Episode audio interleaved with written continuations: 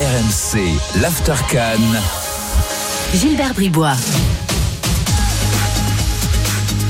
Bonsoir à tous, enfin bonjour en fait plutôt, euh, puisqu'il est 1h du matin, c'est l'After en direct d'Abidjan, un événement pour l'After qui sera ici pendant un mois, vous le savez, pendant toute la compétition qui a démarré hier soir, euh, avec vous tous les supporters des, euh, des équipes africaines et, et fans de foot. Euh, L'After, premier podcast de France, est en Côte d'Ivoire. Et voilà, troisième étape de notre grande tournée internationale. On était en Algérie, en Espagne, on est maintenant en Côte d'Ivoire avec euh, ce soir Aurélien Tirsin, euh, reporter RMC Sport qui est là avec moi. Aurélien, bonsoir. Salut à tous, salut les amis.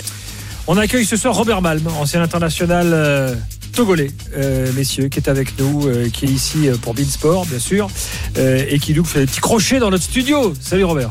Salut Gilbert, bonsoir à toutes et à tous. Et bienvenue, euh, bienvenue parmi nous. Euh, on a également deux auditeurs de l'After qu'on a trouvé là en goguette euh, euh, à Abidjan. Euh, ils sont là, Camille et Thomas. Salut les gars. Salut Gilbert, bonjour à tous. Bonsoir messieurs, ravi d'être là avec vous. Bon bah vous allez nous expliquer ce que vous, ce que vous êtes venus faire euh, à la Cannes les gars. Parce que, Bien sûr. A priori vous n'avez pas trop un physique d'ivoirien.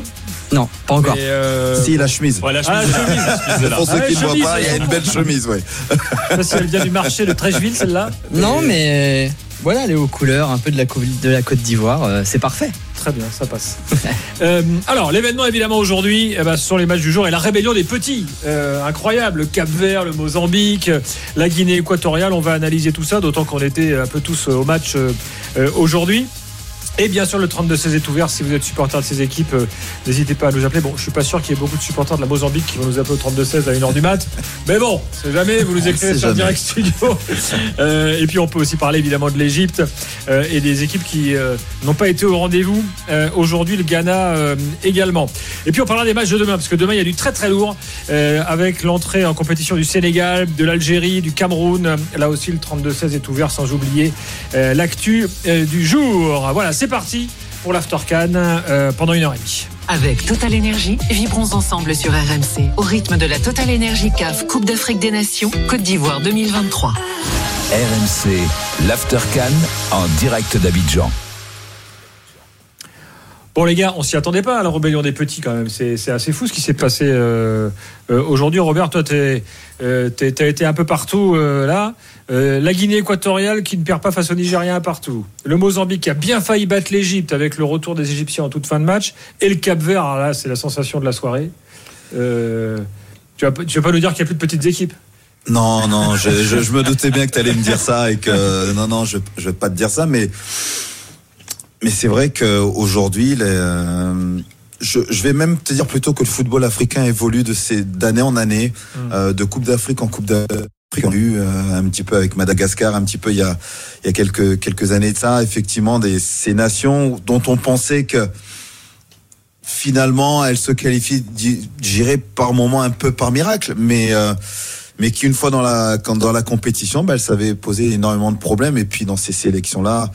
Bon, peut-être c'est la part celle du, du Mozambique, mais comme tu disais Madagascar ou, ou d'autres nations, notamment celle du Cap Vert aussi. On a des joueurs qui sont passés aussi par notre championnat. Euh, je pense à Steven Moreira pour le Cap Vert qui est, qui est, qui est passé par notre championnat. Donc euh, voilà, c'est tous ces joueurs-là qui progressent aussi euh, de club en club et ce qui font qu'aussi que ben, ben ces, ces sélections-là aussi ne deviennent compétitives tout simplement. Après, la, la question c'est est-ce que c'est les petites nations qui progressent ou c'est les grandes qui régressent? Parce que quand tu vois le Ghana aujourd'hui, Ouais. il n'y a plus les grands joueurs qu'il y avait même il y a Oui, 10 alors, ans, tu vois. alors ouais, alors il y a des, des fois aussi des trous générationnels aussi euh, dans certaines sélections.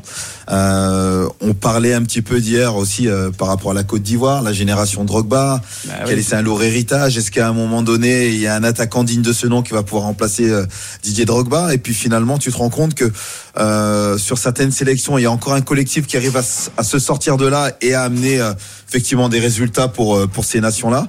Par contre, pour d'autres, je me fais un tout petit peu plus de soucis. Notamment, on a vu le, le- le Ghana ce soir. Quand tu vois comment le Ghana perd, euh, et surtout le, le second but, comment il est encaissé, tu te dis euh, non, à ce niveau-là, c'est pas possible. Ouais, ouais. Alors, on parle de petites nations. La Guinée équatoriale, c'est quand même une équipe qui a déjà fait des parcours en Cannes, qui Oui. a reçu, euh, reçu la Cannes. Le Cap Vert, ils ont été en quart de finale il n'y a pas si longtemps. Donc- 2013. Donc, euh, est-ce que c'est vraiment euh, finalement des, des surprises? Enfin, quand on, quand on analyse un peu à froid, je veux dire, bon, euh, pas tant que ça au fond. Bah, le, le Mozambique, si je peux me permettre, Robert, Oui, euh, c'est c'est une surprise énorme quand même. C'est le- leur troisième match nul de l'histoire dans la Coupe d'Afrique des Nations. Ils avaient euh, fait match nul contre la Tunisie, mais là c'était les années 80, si je dis pas de bêtises, 82 je crois. Et après, euh, là, ils ont failli taper l'Égypte, qui est l'équipe qui a gagné le plus de cannes. Donc euh, là, quand même, c'est une surprise énorme.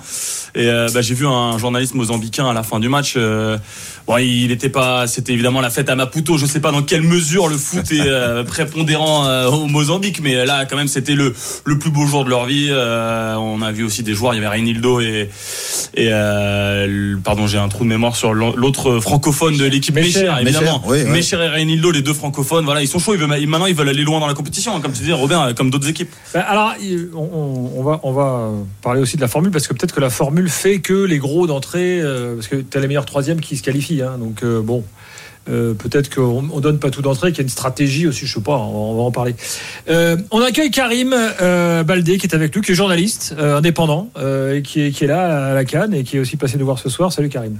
Bonjour Gilbert, bonsoir à tous. Attends, ah, micro, pop, ça y est, ça marche. Ça va? Oui, ça va super. Euh, je du la- stade, toi? Exactement, tout droit du stade. On Allez, travaille pas mal de chaînes ouais, via mon agence euh, de presse qui s'appelle Baldé Productions. Et on travaille avec pas mal de diffuseurs, des agences de presse britanniques euh, et des chaînes françaises, France Télévisions notamment sur, sur cette canne, euh, France 24 RFI, euh, et puis d'autres médias également, Bon, bah, africains, tu World parler TV, de ton etc., parcours, c'est intéressant. Euh, de, ça peut donner envie aussi à des jeunes euh, qui veulent se lancer dans le métier.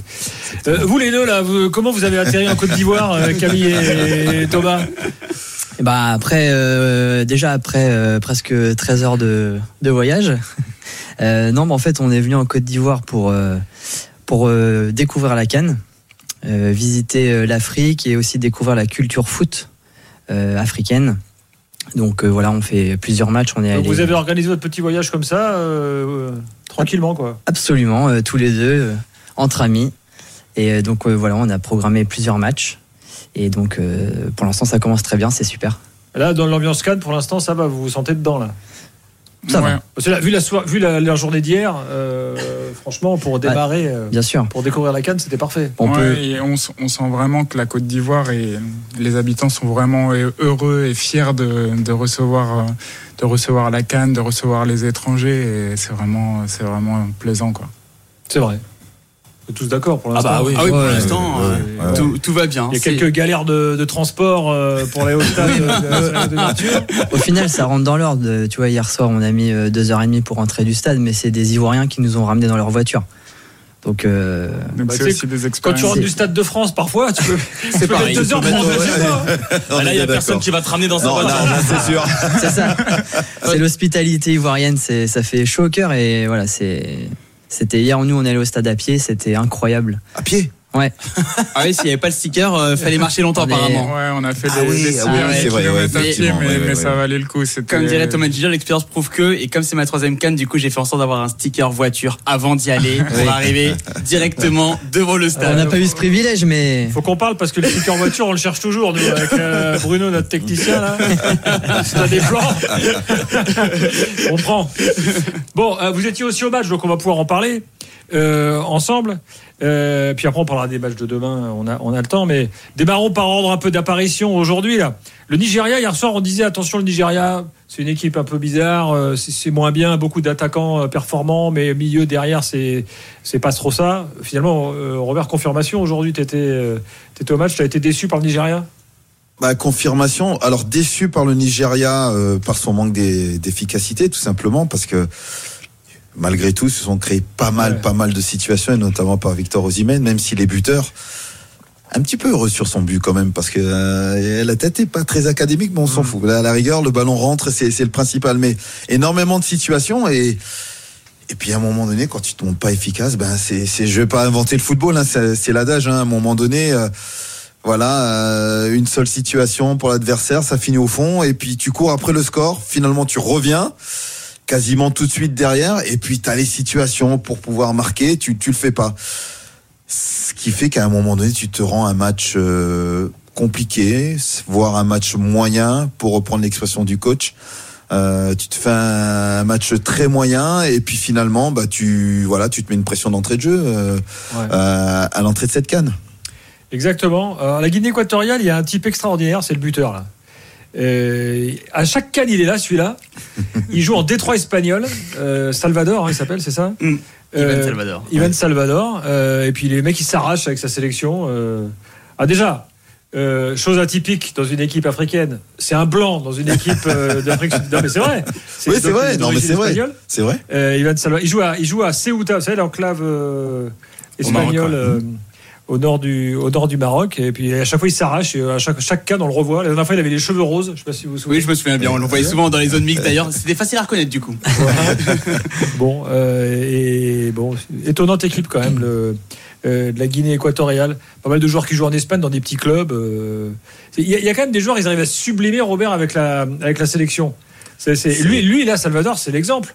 Oui, oui, oui, oui. Ben, c'est- c'est c'est pas le seul, il y, a- il y en a plusieurs. Euh, euh, on parlera tout à l'heure effectivement du Mozambique, mais il y en a certains aussi. Euh, je crois que leur capitaine, alors j'ai j'ai oublié son nom, mais, mais qui a plus de 40 ans et, et est encore fringant. Oui, euh, euh, a fait une bonne première période, est sorti. Alors pourquoi? Pour un choix tactique, on n'a pas eu les, les raisons, mais mais oui, tu as des joueurs, des fois, qui sont euh, en Belgique, dans le fin fond de, la- Belgique, euh, que tu prends au Paris Joko hier, euh, effectivement, gardien de Clermont. euh, ouais, ancien gardien de Clermont, qui joue dans un club belge euh, dont j'ai plus le nom, mais tu te dis à un moment donné, euh, tu des garçons, tu vois, qui disparaissent de la circulation, je dirais entre guillemets, pendant le championnat, et que tu retrouves sur des compétitions euh, euh, comme la Cannes.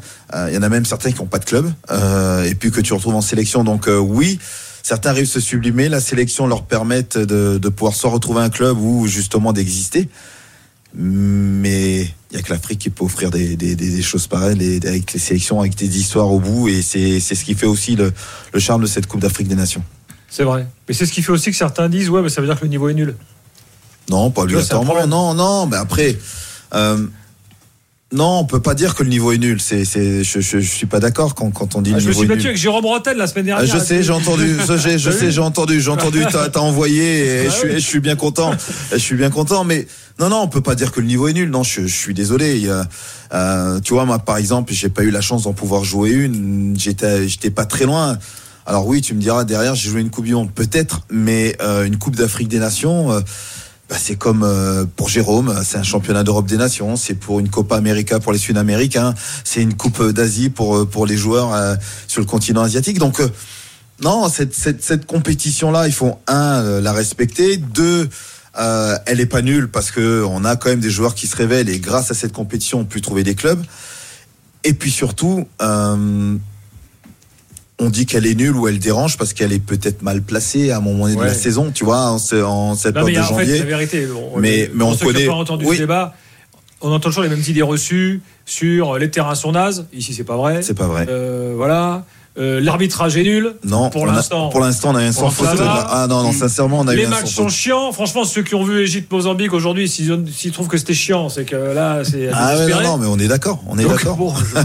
Mais ça commence bien parce que d'habitude je regardais les moyennes de but des Cannes. Oui. On était toujours à deux, à peine deux. Euh, Il y a déjà euh, plus de la moitié des finales qui sont terminées depuis 40 ans sur des tirs au but, donc c'est quand même Ouais. assez récurrent que les matchs sont très très fermés. Là, ça commence plutôt bien. Tu vois, il y a moins de buts que dans un dans un Euro, dans une Coupe du Monde en général. Oui. Et là, ça commence plutôt plutôt très bien. 2-2, voilà, 4 buts dans un match, c'est c'est assez rare. C'est vrai qu'on a l'impression que ça joue quand même plus de l'avant. J'ai commenté quelques matchs de la dernière Cannes, c'était plus fermé, je trouve. Euh, Je suis tout à fait d'accord avec toi. Oh oui. J'ai- J'étais aussi au commentaire de la dernière canne.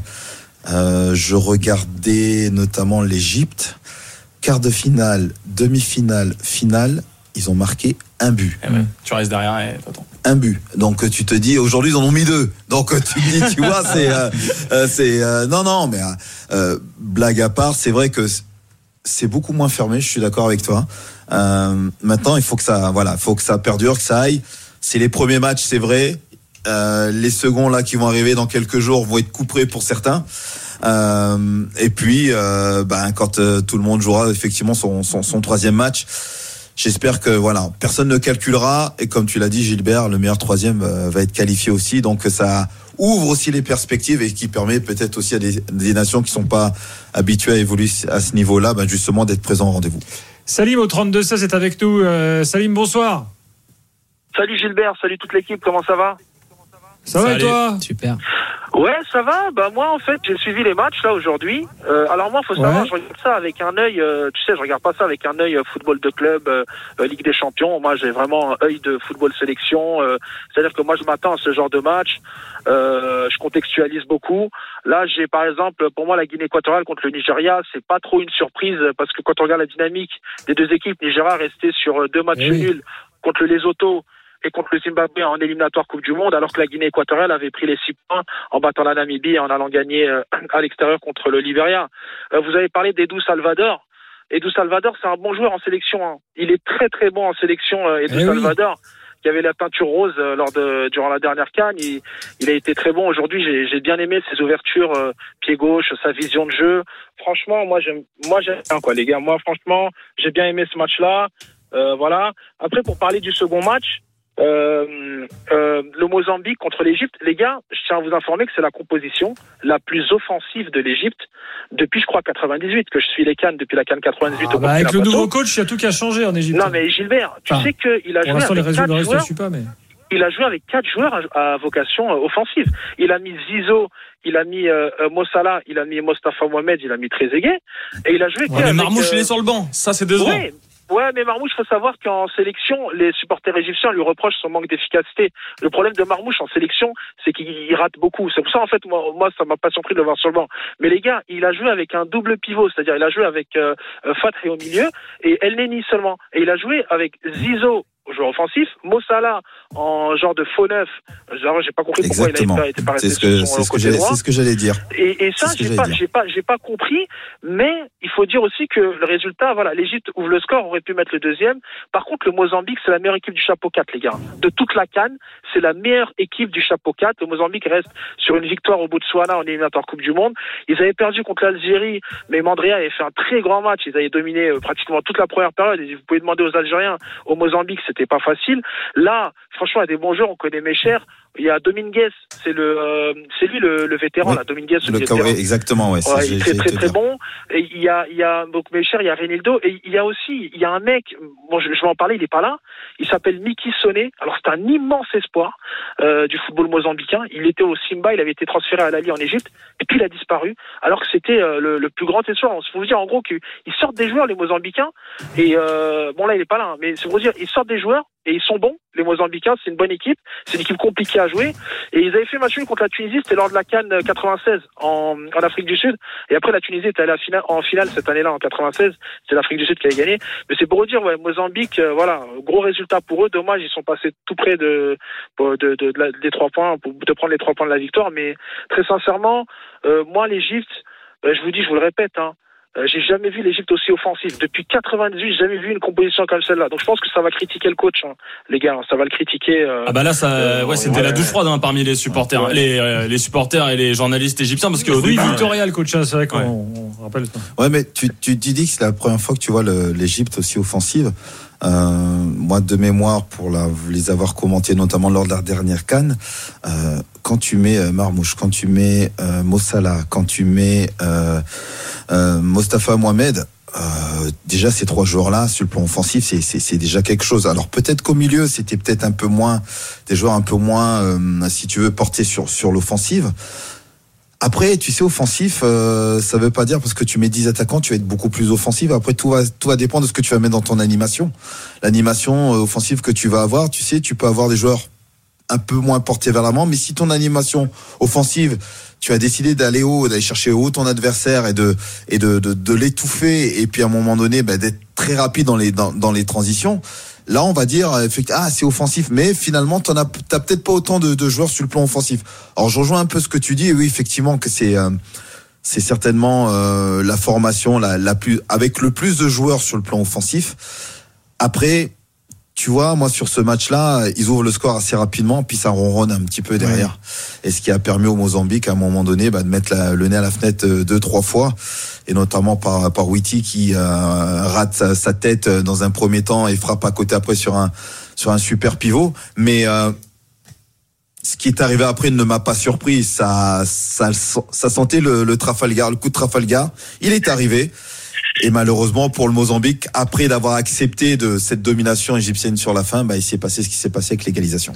Salim, en tout cas, tu m'as impressionné sur le Mozambique. hein. Là, euh, connaissance du Mozambique. Ah euh, oui, là. euh, ouais, moi, je suis bluffé. Moi, Gilbert, Moi, moi, je savais juste qu'ils avaient une Kalachnikov sur leur drapeau, ce qui est déjà bon, un peu Oui. original. Non, mais, mais Gilbert, moi, euh, le football africain, en fait, pourquoi je connais beaucoup de joueurs africains? Parce que moi, le football africain, je le suis même de club. Raison pour laquelle euh, Ah ouais. euh, il y a des joueurs que je connaissais, comme je te parlais de Mickey Sonné, c'était vraiment un super espoir. euh, Et malheureusement, il est pas là. Il y a le Clésio, là, le, le numéro 10 qui est rentré, il est pas mal, Oui. hein, Clésio. Il joue très ah, très, bien. très très bien. Ouais. Et puis je voulais dire aussi, parce que j'avais oublié de parler du gardien de but de, la Guinée équatoriale, euh, Rezo Sovono, qui est un jeune gardien et qui est là depuis longtemps. Euh, bah, bon, parce qu'il est vraiment jeune, je crois, il a 22, 23 ans, il est là depuis, je crois, 3 ans en Guinée équatoriale ou 2 ans qu'il est titulaire. Et franchement, c'est un des bons gardiens du continent. C'est pour ça, en fait, je voulais parler de lui, euh, Jesus- Sovono, euh, le gardien de, de la Guinée équatoriale. Et euh, la Guinée équatoriale, faut savoir que la dernière canne, ils ont pris que un but en trois matchs, en fait, euh, la dernière fois. Et ils étaient passés deuxième, ils avaient battu l'Algérie. Donc euh, la Guinée équatoriale, dernier quart de finaliste. Donc eux, euh, voilà, je voulais dire ça aussi euh, par rapport à eux. Et j'aime bien parler de ces équipes-là parce qu'on n'en entend pas trop parler. Et voilà, je, je veux aussi féliciter le Cap Vert qui a, qui, a, qui a réussi à battre le Ghana. Et le Ghana qui reste sur euh, bah, euh, malheureusement des, des résultats compliqués parce qu'ils avaient perdu contre les Comores la on, on va détailler un peu le Ghana. Euh, Ouais, D'ailleurs, ouais. Djikou a été élu homme du match alors que le Ghana a perdu. C'est assez, étonnant. Même s'il a fait un bon match, lui, personnellement. Oui, on reconnaît, oui, on oui, reconnaît, hein, oui, mais- aussi, hein, pour l'avoir Ouais. vu il y a 10 minutes. Ah, tu l'as tu l'as vu? Ah ouais? Ouais, effectivement, ouais, parce qu'il est passé euh, assez tardivement en zone d'interview, en zone mixte, et il cachait pas sa déception. Et encore pire, euh, m'étonnes. Jordan, euh, Jordan Ayou qui quand même euh, balance quand même pas mal. Ah ouais? Bon, On va en parler dans quelques minutes. Merci Salim, on se rappelle pour la Tunisie, hein, parce que je crois que j'ai été Oui, oui, on se supporter de la rappellera. Tunisie, si je Ah, me trompe pas. Ah, oui, oui, avec plaisir, on se rappellera. Puis on n'oublie pas que le Mozambique, c'est quand même, je crois, le pays natal de, du regretté Eusebio. Exactement. Exactement, oui. Voilà, de pas mal euh, de joueurs portugais, effectivement, euh, sonnant Si je dis pas de ouais. bêtises, je crois que c'est aussi le pays de Vata. Vous savez, la main. Ah, la fameuse main, oui. La main de Vata, voilà. Salut Salim, bonne soirée, merci, bonne nuit. Bonne soirée, merci, je vous écoute. À très bientôt. Dans un instant, on est de retour. On va continuer de parler un peu de, de l'Égypte parce que on, on a du monde pour, euh, pour en parler. Et puis vous allez nous raconter ce que vous avez pensé du match. Vous aussi, euh, euh, Iga, Kaby et, et Thomas, on est encore là pour euh, une petite heure ensemble pour analyser cette journée et parler des matchs de demain parce que demain c'est du méga lourd. hein. Euh, demain, euh, Cameroun. On va vous raconter ce qui se passe pour André Onana. Il est actuellement dans l'avion. Comme prévu, Euh, on a même la photo. Euh, vous allez sur euh, le compte Twitter d'RMC Sport, vous, vous verrez. Euh, il arrive. Euh, voilà, bilan carbone d'André Onana, pas top. Euh, mais si ça fait gagner le Cameroun, pourquoi pas. Alors on, on continue le débat dans quelques instants. RMC, l'After Can. Gilbert Bribois. En direct d'Abidjan dans notre, dans notre petit studio, là, à l'hôtel Novotel. Euh, voilà, si vous êtes dans le coin, vous pouvez passer nous voir. Euh, la table euh, est ouverte, euh, le studio est ouvert. Euh, on est sur RMC, on est également sur YouTube en direct. Hein. Vous avez les petites caméras là petites, euh, Ça c'est. Ah, on est suivi. Euh, Vous êtes. euh, alors, Peut-être qu'à cette heure-là, c'est pas non plus, on va pas se mentir, on va faire des records d'audience. Mais le podcast est dispo, euh, donc c'est surtout ça le plus important. Vous pouvez podcaster l'Aftercan et écouter euh, euh, toute la journée, notamment vu des matchs euh, de demain. Robert Malm euh, est là. Aurélien Tirsa, reporter RMC Sport. Euh, Karim Baldé, tu vas nous raconter un peu ce que tu fais dans quelques instants. Et puis euh, deux auditeurs de l'After, euh, euh, fidèles, j'espère. Camille Absolument. et Ouais, Thomas. Vous, un pod- moment. vous podcastez tout? Oui, Presque. surtout les drôles de dames. Abonné à la revue? Absolument, je l'ai dans le sac. Ça, c'est les vrais, ça. Tu vois, Aurélien, ça, c'est les vrais. Ah, ouais, mais bien sûr. Bravo, Ça, les gars. fort. On vous garde. T'as répondu un petit peu trop lentement sur le oui, tu podcastes tout, mais ok. du coup, vous avez vu quoi comme match aujourd'hui, là? Bah, on a vu les deux matchs euh, Égypte-Mozambique. Donc euh, voilà, et puis celui d'après, Ouais, Ghana, Cap Vert. Ghana-Cap-Vert. Ça va, vous êtes bien tombé parce que franchement, c'était des matchs sympas. Ouais, Qu'est-ce que vous retenez avant tout vous? Parce que là, vous, vous, vous avez l'expérience aussi publique, euh, découverte. euh, donc là, votre bilan de la journée, c'est quoi? Bah, bilan de la journée, c'est euh, plutôt bonne organisation. Déjà pour accéder au stade, pour, euh, pour, se, pour se déplacer, puisque ce stade-là est, Est en ville est en ville Ouais. par rapport à celui d'hier qui est à 35 km de la ville. Euh, mais voilà, très très très bien. Et puis après, le l'ambiance en tribune, euh, très bonne aussi, très festive. avec beaucoup de supporters du Ghana qui étaient là présents Ah, Le, le- le le stade début. était Égypte-Mozambique, le stade était pour le Mozambique à fond. hein. Ouais. Alors, euh, sauf à la fin quand Salah a tiré le péno. Ah, franchement, là où ils sont bons, c'est qu'ils sont pour tout le monde. Voilà, c'est ça. Et Dès qu'il y a un but ou une action, on est pour l'action offensive. C'est vrai que ça, ça change du football européen où, où chacun est un peu derrière son, son pays ou son, même son club pour, pour les clubs. Tu vois, Ici, tu vois, je- petite parenthèse, mais, prie. mais, mais hier, euh, lorsque la Guinée équatoriale est arrivée sur la pelouse, où on a une. Guinée-Bissau, euh, euh, la Guinée-Bissau, Ouais. pardon. Euh, les noms étaient euh, énumérés au fur et à mesure, quoi que ce soit. On n'a pas entendu un seul sifflet C'est vrai. après la sélection. Euh, je trouve ça. J'ai été assez surpris quand même. Parce que si on peut être assez chauvin un peu partout dans le monde, Ouais. et notamment sur le continent africain, on aime bien aff- affirmer effectivement que voilà ça se passe bien chez nous. Mais j'ai trouvé le, voilà l'ambiance, l'état d'esprit. Petite parenthèse, excuse-moi de t'avoir coupé, mais par rapport à ce que tu disais, ça m'a fait penser euh, à la rencontre d'hier et surtout tout ce qu'il y a eu autour. On va tout à l'heure entendre Claude Leroy qui parle de l'ambiance hier parce que lui il était déçu. Alors lui, euh, plus oui, déçu, hier, oui, plus déçu par l'ambiance qu'il y a Hier, eu oui. durant la rencontre. bah, surtout de, de- de la part Ouais. des supporters ivoiriens, il les a Bien pas sûr. trouvés assez implicables derrière leur équipe. Je quoi. suis d'accord. Ouais, absolument. En fait, l'avant-match était, était vraiment bien, très très festif. Mais après, une fois que le match a commencé, le public s'est assez éteint. Ouais. C'était assez calme. La première mi-temps était poussive aussi du, du côté des Ivoiriens, donc ça n'a Mm. pas aidé. Et c'est vrai que le stade s'est pas trop trop enflammé et a pas trop trop poussé son, son équipe. Et d'ailleurs, mini coup de gueule, c'est pas dans le stade, mais les Vuvuzela, il y en a partout en ville. Bah, c'est bien, bon, ça Vuvuzela. fait 14 ans, euh, faut arrêter quoi. Ouais, ça dure encore. M- Même, même dans les embouteillages du, Ouais. du, du retour, t'as la vitre qui est ouverte et oh non tu, veux pas, tu veux pas dormir ici Il y a les Tu veux dormir différentes- 23 heures du matin, différentes c'est pas. tailles. Hein. Ah ouais, ouais, ouais, ouais, Avec ouais, différents ouais. des fois t'as l'impression que c'est un Ouais. qui Exactement. On n'est pas là pour dormir ici, tant pis. Moi, de mon expérience, l'Afrique, c'est toujours du bruit. Ah, mais là, Ah, ils les mais ont oui. interdits. Ah, c'est un continent le Oui, plus oui. bruyant qui existe. Ah, il y a mais du tu bruit tout le temps, Bien partout. sûr, bien sûr. C'est vrai. Euh, Karim, raconte-nous un peu ce que tu fais là. Donc, toi, t'es jeune journaliste. Tout à fait. Jeune, euh, je sais pas si je suis si jeune que ça. J'ai 33 ans, c'est jeune Oui, T'es bah, jeune, C'est bon, ça va. Euh, franchement, franchement, tu les fais pas.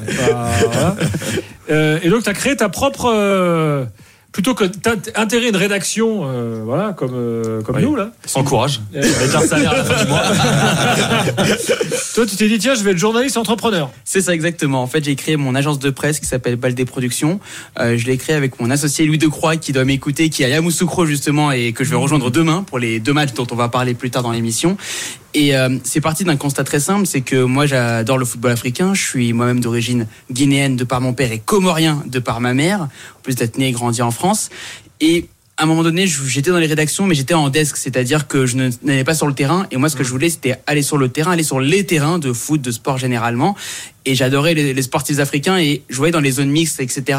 Tous les médias comme RMC, l'équipe et ainsi de suite, aller vers les grands joueurs. Mais pour les joueurs africains, et Robert le disait, avec plein de belles histoires, plein d'histoires parfois loufoques, parfois touchantes, et ben il y avait pas assez de médias, pas grand monde pour aller les voir. Et moi, je me suis dit, bah au lieu d'aller voir Neymar, bah, je vais peut-être aller voir Issa là par exemple.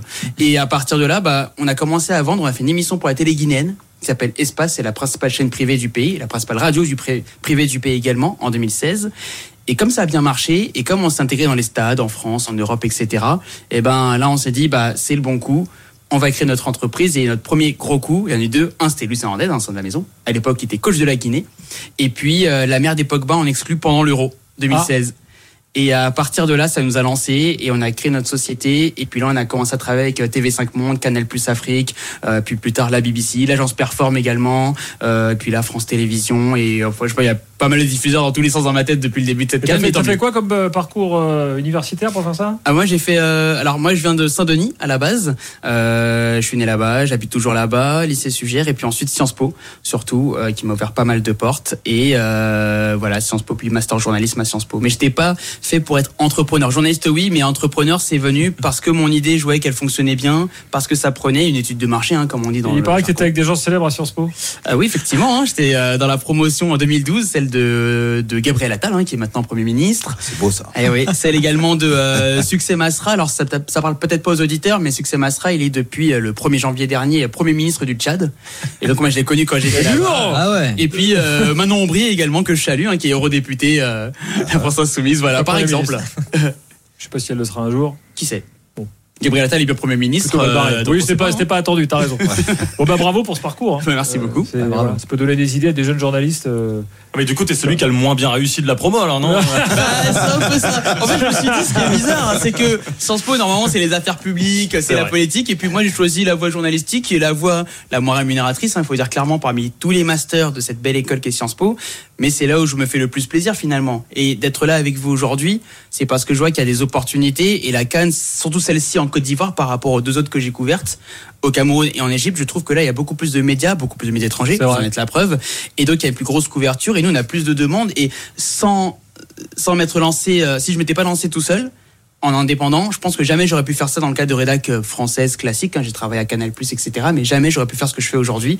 Et donc, euh, c'est à la fois beaucoup de fierté et puis beaucoup de bonheur d'être là, euh, dans les stades, de côtoyer des gens comme Robert Malm, comme Aurélien, que je vois dans les zones mixtes, etc., etc.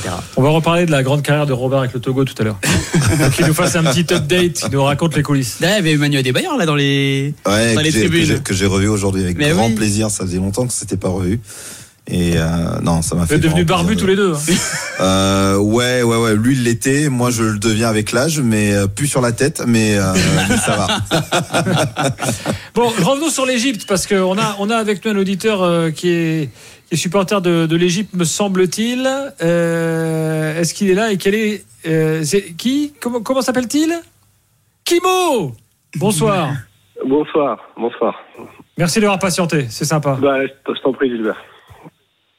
Donc déjà, Bon, bah, euh, je t'en prie. vas-y, on t'écoute. Oui, en fait, déjà, je voulais revenir sur ce que disait l'auditeur euh, Selim juste avant, en fait, qui disait que c'était l'équipe Ouais. la plus offensive d'Égypte. Il a oublié entre 2006 et 2010, euh, où ça jouait avec euh, cinq joueurs, voire six joueurs offensifs des fois. euh, quand il y avait Zidane, Aboutreka, enfin, c'est toute cette, cette génération-là, et euh, Amrozaki, l'Égypte avant, c'était un rouleau compresseur dans cette, à cette période-là. Et jusqu'à 2013-2014, ça jouait toujours très, très offensif. C'est à l'arrivée de, de Cooper où ça a commencé un peu à régresser. Et, et depuis l'arrivée de Rui Vitória, on retrouve dans on retourne dans ce système-là à peu près. Voilà. Bon, C'était juste, Rue euh, Victoria, ça, ça se passait plutôt bien jusque-là, euh, enfin jusqu'à aujourd'hui, j'allais dire. Euh, donc, euh, est-ce que, est-ce que toi, tu estimes qu'aujourd'hui c'est juste un accro euh, sans conséquence ou est-ce que tu vois des problèmes un peu plus profonds? Alors, il y a quelque chose en fait qui, qui, qui, qui nous a surpris beaucoup d'Égyptiens, euh, c'est la composition en fait. Je pense qu'il a voulu dit ça va plus ou moins. On Attends, on va rétablir une liaison, une bonne liaison parce que ça, ça coupe un peu. Euh, la liaison avec le Caire qui est pas top. Je pense pas que ce soit. Mais- Moi, je pense que l'Égypte, ils ont pris un, peu de, Oui, un peu de haut aussi, euh, la Mozambique.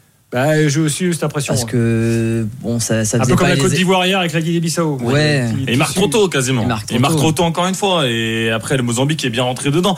Et alors ça aussi, il y a- beaucoup de buts. euh, On en parlait tout à l'heure, Robert. Mais j'ai l'impression que les défenses, là, on- Abdelmonem, je vais pas mentir, je ne regarde pas les matchs d'Al-Ali ou de Zamalek, mais on m'a vendu ça comme un rock défensif euh, absolu. Et ils ont, ils étaient perdus en fait dans la surface quand le ballon il est arrivé. Moi, je trouvais que Egazi et Abdelmonem, c'était pas euh, l'assurance tout risque. euh, Bah, quand Avec- tu vois le, le second but, tout simplement, Exactement. la gestion de profondeur qui, n'est, Mm. qui est inexistante. Les deux joueurs viennent tacler euh, justement Clésio qui va, qui, qui, qui va marquer. Ouais, tu, tu, tu, tu as raison, de, de, de, de, se poser des questions effectivement sur euh, les défenses. Alors attention, ne leur donne pas d'idées pour que ça soit maintenant verrouillé, fermé Ah ou non, quoi que ce soit. non, Ben, non. on, on a, on a des buts et ça c'est, ça c'est très bien, mais Ouais, on peut se poser beaucoup de questions par rapport à des joueurs dont on vante effectivement le, mérite le plan défensif, la solidité. Mais tu te rends compte que c'est pas c'est pas toujours ça. Et encore une fois, le but qu'encaisse le Ghana en toute fin de partie, Mm. Euh, quand t'es à ce niveau-là, t'as- tu tu peux pas encaisser des buts comme Bah, une ça. somme d'erreurs individuelles. Et d'ailleurs Alexander Djikou en parlait. Et euh, justement c'est l'addition des petites erreurs comme ça qui amène à des grosses conséquences. Et Jordan Ayew est- était presque désespéré. Mais vraiment c'est Ah oui. ce que j'ai ressenti en le voyant. Il était mine basse mais il était désespéré de voir que le Ghana compétition après compétition répète les mêmes erreurs ces dernières années. On a vu ils se sont fait sortir de la canne précédente. Alors moi j'étais content parce que je suis comorien. Et les Comores avaient battu le Ghana ce qui était pour nous un jour de fête nationale. Ouais. mais quand même c'est pas normal pour une, une équipe Ouais. comme les Black Stars de se faire sortir par les Comores d'une canne et à la Coupe du Monde où ils auraient pu se qualifier bah, ils se font sortir un peu petitement lors du dernier match et justement je vous disais que erreur année après année les mêmes erreurs se répètent et dit oui toujours des erreurs de concentration comme si finalement ils n'avaient pas l'air de trouver de solution et comme si aussi on avait l'impression qu'ils ne pensaient pas que le sélectionneur qui arrivait récemment euh, pouvait régler cette situation. On a retrouvé Kimo là pour, euh, pour parler de l'Égypte. Est-ce que tu nous entends bien cette fois? Oui, très bien, très bien. Ah, super. Parfait. Bon. Oui, donc on, te posait la question est-ce que tu vois un mal un peu plus profond euh, ou, euh, avec la, le, le match nul d'aujourd'hui ou est-ce que tu estimes que c'est juste un, un- voilà, juste une partie ratée et puis que de toute façon ça remet pas du tout en question la suite de, de la compète? Non, alors ce qui, ce qui a surpris beaucoup des beaucoup d'Égyptiens, c'est la composition. Il y a quatre titulaires qui qui étaient pas dans la dans la compo en fait de départ. Euh, les latéraux, il y avait euh, Imam Achour qui est un joueur d'Al Ahly qui qui, qui a été pris justement pour justement et qui a un peu plus de créativité, bah, qui était pas dans qui était pas dans l'équipe. Euh, il a joué avec euh, Salah qui était également aussi en 10, c'est un poste qui lui va pas du tout en fait. Euh, Et euh, normalement il aurait dû permuter avec Zizou, ça aurait dû être ça. Et puis euh, puis devant, bah, par contre Mustafa Mohamed. Ça c'est un peu le délire de Rui Vittoria de le mettre dans l'axe. Hein. Ça fait, c'était pas la première fois. Mais c'est pas là du tout qui est le plus performant, surtout avec l'équipe nationale. Donc c'est euh, avant, c'est vrai qu'on avait un milieu. Là, on a un milieu, on va dire un peu mieux que d'habitude. Donc faut, surtout qu'aux qualifications de la Coupe du Monde, ça s'est bien passé. Donc euh, je j'ai pas compris. Je pense qu'il a voulu avancer masqué justement pour pas donner trop d'indications aux autres pays en jouant avec une équipe un peu remaniée. Et, et en fait, il, s'est- je pense que c'est sa première canne et il se rendait pas compte que ben, aujourd'hui l'Afrique est sans pitié. Il n'y a plus des petites équipes et, et voilà. Et c'est vrai qu'il y a aussi euh, les joueurs, je les ai pas sentis euh, si bien préparés que ça. Il y avait, il y avait tout ce qu'on va dire, tout ce qui était euh, tout ça, on a senti qu'au bout de 10-15 minutes, euh, bah, ça tirait un peu la langue. Et, et ça, ils auraient, dû, ils auraient dû faire attention à ça aussi. Parce que d'habitude, les Ils ont peut-être trop joué au billard et au ping-pong dans leur hôtel. Parce que j'y suis allé dans leur hôtel. Qui se trouve à côté du stade d'ailleurs. Et il y a une magnifique table de billard et euh, il paraît qu'ils jouent beaucoup au ping-pong. Pas tout- faut pas Oui, laisser tout la feu au ping-pong. Bah, mais non, mais blague à part, euh, blague à part, Salah, euh, bon, qui a fait un match très moyen, euh, qui a pas réussi grand chose. Bon, il a Ah, un il a une fin. action de classe à un moment donné, enfin un contrôle Ouais. orienté, une passe pour Mohamed qui est exceptionnelle, mais Oui. j'avoue, à part ça, il avait pas les, des jambes, les jambes de Liverpool. Mais il, a- donc, il jouait effectivement en 10, mais enfin, il a quand même tendance à naturellement se déporter, euh, à euh, finalement, euh, chaque fois sur le côté, peut-être que là où il se sent mieux, mais je, euh, bon, ça reste quand même à confirmer cette histoire de replacement, là. Je, on va voir effectivement au prochain match, euh, si euh, Rui va Mais faire la même. aussi Gilbert, aussi lui, il a la pression de fou parce que les, les journalistes égyptiens euh, auxquels on a parlé en début de match, ils reviennent sur cette période d'Égypte 2006-2010 à Boutrika, etc. Ça là, pour l'instant, c'est une légende de Liverpool, mais en Égypte. Ils ont sept cannes. Ils se disent un gars qui a fait deux finales, qui en a perdu deux. En fait, euh, bah, c'est pas grand chose finalement. C'est vrai. Donc il a la pression oui. là. Et par rapport au niveau de, de Salah, on peut dire qu'à la canne précédente aussi, les Égyptes étaient allés en finale, mais Mohamed Salah n'était pas le seul joueur majeur de l'équipe. Il n'avait pas été, je ne veux pas dire qu'il n'a pas été extraordinaire, c'est un joueur extraordinaire. Mais quand même, c'est pas lui qui a, il n'y avait pas que lui qui a porté l'Égypte vers la finale. Donc, l'Égypte avait montré il y a deux ans qu'ils avaient d'autres ressources. Je suis pas du tout Ah. d'accord. Euh, euh, en- justement, avec l'équipe très très moyenne. En fait, on parle de la génération 2006-2010 qui était dorée avec des joueurs extraordinaires. Là, il s'est retrouvé avec une génération de joueurs complètement euh, entre 2017 et on va dire 2021 qui était très très très moyenne. Et justement il a réussi à porter le pays notamment en 2021 euh, avec avec euh, le match de quart de finale face au Maroc où c'est lui qui débloque le match tout seul marque le but et il fait une passe décisive de génie à Trezeguet qui élimine le Maroc qui a dominé tout le match. Euh, il a porté l'équipe c'est c'est lui qui a porté l'équipe même en finale euh, face au, au Sénégal il y avait toute l'armada sénégalaise. Et ben, lui, à un moment, il était tout seul face à, face à toute la défense. Il arrive à dribbler. Bon, il n'a pas réussi à marquer, à faire euh, des choses euh, assez, assez dingues. Et à lui tout seul, en fait. Parce que l'équipe, en 2021, faut bien se rendre compte qu'ils ont, ils sont tombés sur euh, les, comment dire, le- la Côte d'Ivoire, le Cameroun qui a organisé, le Maroc, et se retrouvent en Sénégal en, en finale. Euh, tout ça. Ah bah, mais si tu veux gagner, faut pas tout le monde. hein. principe. Alors, quatre, prolo- alors, quatre moi, je- prolongations- quatre moi, je- prolongations avec une équipe qui n'était que de joueurs locaux. En fait, il n'y a pas de binationaux, il n'y a rien. Vous pouvez- C'est là que les gens. Ouais, mais, compte, en fait. mais, mais euh, si tu te souviens bien aussi de cette canne, si tu te souviens bien aussi de cette canne, alors tu parles de Mohamed Salah, ok, pas de problème, et, et tu as raison, notamment face au Maroc, c'est lui qui marque. Mais faut pas oublier aussi euh, le gardien de but Gabaski qui a fait aussi euh, une Coupe d'Afrique des Nations énorme. Et il remplace. Euh, Ils avaient quatre gardiens, je crois, à la canne. Ouais, il y avait quatre gardiens. Je crois qu'il y en a, il y en a autant aussi, euh, je crois, au- au- aujourd'hui. Et Gabaski a fait une une canne assez extraordinaire. Il sort même blessé, je crois, face au Maroc. Il arrive après pour euh, pour euh, on pensait qu'il n'allait même pas pouvoir finir la compétition. Il finit la compétition, il sort des séances de tir au but euh, assez monstrueuses. Et euh, moi, je pense qu'il faut l'associer aussi à, à Mossala, parce que Mossala, effectivement, offensivement, il porte l'équipe, c'est vrai. Mais euh, pour une fois qu'un gardien, on le descend pas pour parce qu'il a raté sa prise de balle ou quoi que ce soit, je pense que Gabaski a été pour beaucoup. Et sincèrement, je pensais que sa carrière internationale allait vraiment décoller, allait pouvoir continuer, mais on se rend compte aujourd'hui, bon, il, a il était, il était remplaçant, mais euh, pour moi, c'est un des joueurs majeurs aussi de la dernière canne pour l'Égypte. Oui, c'est vrai que j'ai la liste sous les yeux. euh, 90% de l'équipe, euh, ouais, peut-être pas 80, les joue, euh, jouent en Égypte en effet, mais ça a toujours été comme ça en Égypte. Oui, hein. oui, exactement, puissants, euh, puis les, les joueurs cherchent pas forcément tous à partir. Dans un instant, on va entendre les joueurs mozambicains, parce que Aurélien les a rencontrés. Absolument. On va les écouter. Euh, on va reparler du public euh, et des matchs de demain. Euh, donc, comme promis dans euh, l'After Can ici en direct d'Abidjan. À tout de suite. RMC, l'Aftercan. Gilbert Bribois. Il est 1h42 du matin à Paris et oui, l'after est en direct, messieurs, dames, en direct d'Abidjan où euh, chez nous il est minuit 42.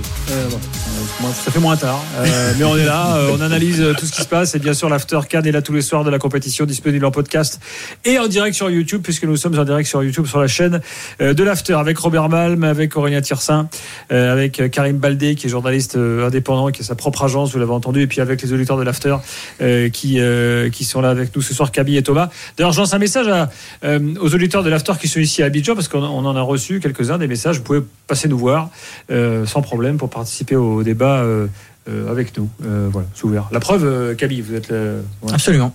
Donc venez, la place est chaude. Euh, vous n'hésitez pas. Robert, raconte-nous euh, le Togo.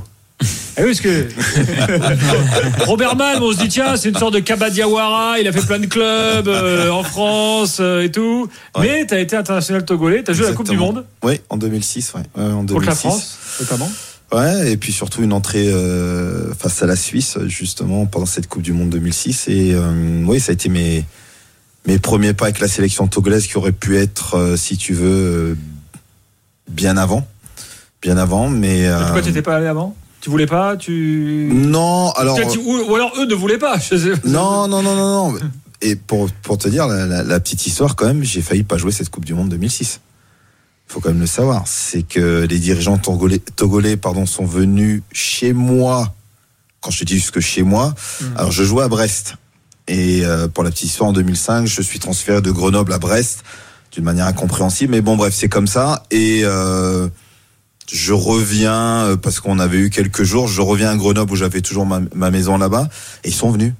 Ils sont venus jusque chez moi. J'ai eu euh, euh, le directeur technique, euh, le ministre des Sports, le secrétaire chargé au sport. Bon, bref, j'ai eu.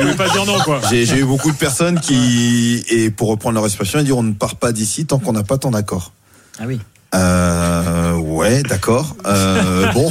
L'art de la Là, c'est oui, négociation. alors. Ah, c'est ça, ouais, ouais, C'est ouais. oui c'est Et- oui et, euh, et- et- et, euh, oui, j'accepte d'aller d'aller en sélection, mais encore une fois, je n'ai pas accepté parce que le Togo est en Coupe du Monde, parce que je, voilà, j'étais, j'étais vraiment convaincu de, d'aller en sélection, mais j'ai eu des histoires aussi où j'arrive à l'aéroport, j'ai pas de billet d'avion, euh, ou ce genre de, de, de, de petites histoires là, mais aucun regret, sincèrement, Ouais. aucun regret euh, d'avoir été en sélection. Tu vois, j'ai revu euh, Emmanuel Adebayor avec grand, grand, grand plaisir. Même si on a eu, euh, voilà, on a dû s'expliquer à un moment donné justement par rapport à ma venue à la Coupe du Monde en disant parce que bon, beaucoup de personnes ont dit que je profitais de l'occasion pour venir à la Coupe du Monde. Oui, tu veux dire t'as pas fait une Kevin Prince Boateng? Parce que lui, il venait pour la Coupe du Monde avec le Ghana, puis t'as quoi après, il a arrêté? Non, non, non, Et du Coupe tout. du Monde d'après, hop, le mec était de nouveau là. Non, non, non, non, du tout, du Ouais. tout, du tout. Au contraire, j'aurais, euh, j'aurais même aimé participer à cette euh, Coupe d'Afrique des Nations en 2006 euh, qui se déroule en Égypte, je crois en plus euh, ce- cette année-là. Oui. J'aurais tellement voulu euh, la faire cette compétition. Écoute, euh, au fur et à mesure, se sont rendu compte que j'étais pas un opportuniste, que finalement, je me suis fondu dans le dans le collectif assez rapidement. Et, euh, et je reste encore persuadé que cette génération qu'on a eue pendant la Coupe du Monde 2006 est certainement l'une des plus belles qu'on ait eues.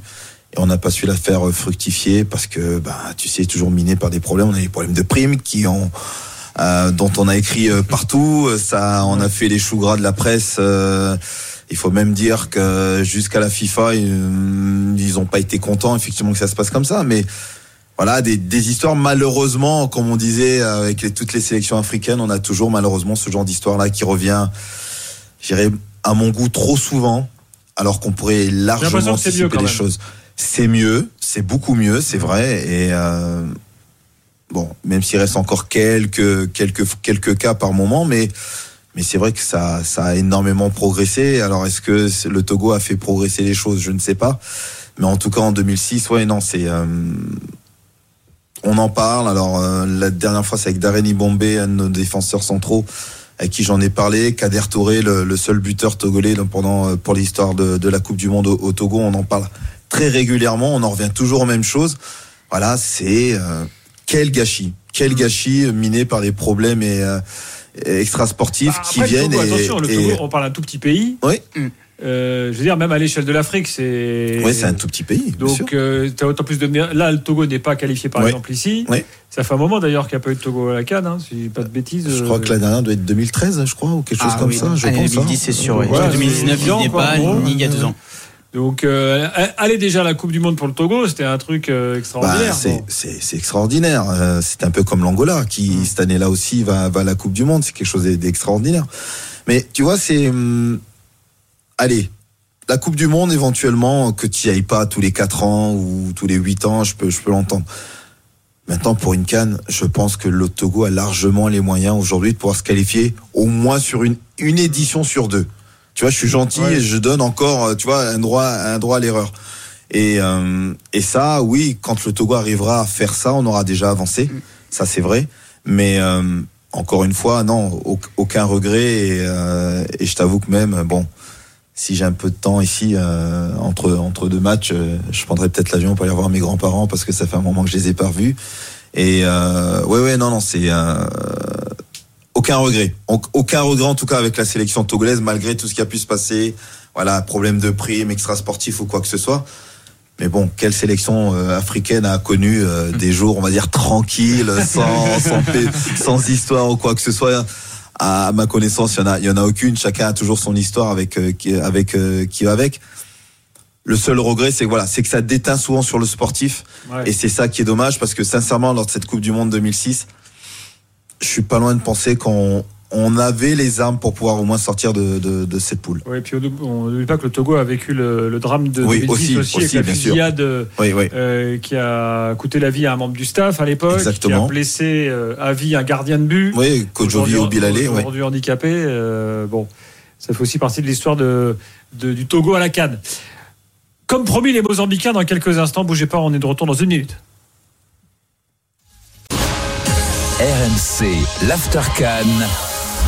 Gilbert Bribois. Toujours en direct d'Abidjan avec Aurélien Tiersin, Robert Malm, Karim Baldé, les auditeurs de l'After qui sont là, Thomas et Camille.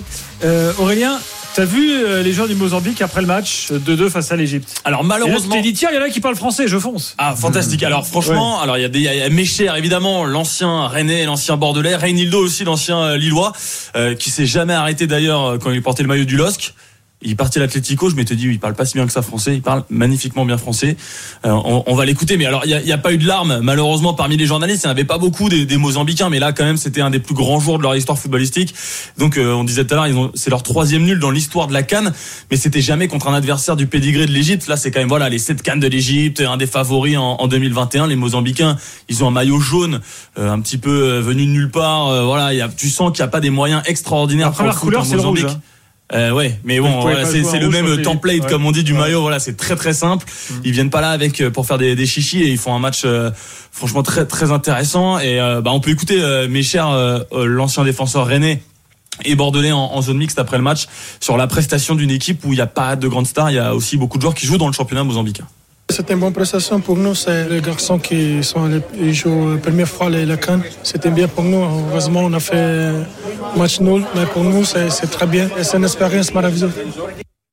Voilà, il y a beaucoup de joueurs qui jouent. Ah, tu vois, c'est un événement parce que Jérôme Thomas, qui est rennais, qui, est, qui est producteur de l'émission ce soir, là, qui est à Paris, je pense pas qu'il ait jamais entendu Méchard parler français.